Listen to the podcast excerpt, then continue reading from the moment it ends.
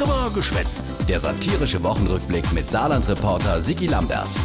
Die Woche lang, die erste Landtagssitzung nach der Sommerpause. Und die stellvertretende Regierungschefin, Anke Rehlinger, konfrontiert die erstaunte Politiker auf der Regierungsbank und im Parlament mit der völlig überraschenden These, dass Politik die einen Auftrag hat, die Lebensverhältnisse der Menschen zu verbessern. tja, äh, große Aufregung im Plenum.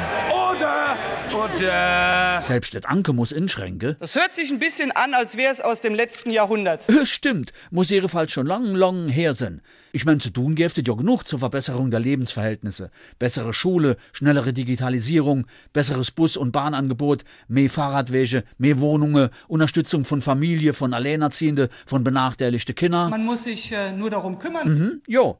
Aber jetzt kümmert sich die Regierungskoalition erstmal um etwas, was sie eigentlich nix angeht. Tariflöhne. Das fairer Lohngesetz kommt. Sitte Eugen Roth von der SPD und die CDU macht notgedrungen mit. Künftig solle et Land, Städte und Gemeinde nur noch öffentliche Aufträge vergeben dürfen, wenn sie vorher kontrolliert haben, ob die beauftragte Firma auch nur Tarif bezahle. Klingt eigentlich gut, aber Dieses Gesetz wird Bürokratie äh, anschwellen lassen. Sitte Bernd Wegner von der CDU. Ja, das ist etwas mehr Aufwand. Ja, 30 Seite Rechtsverordnung.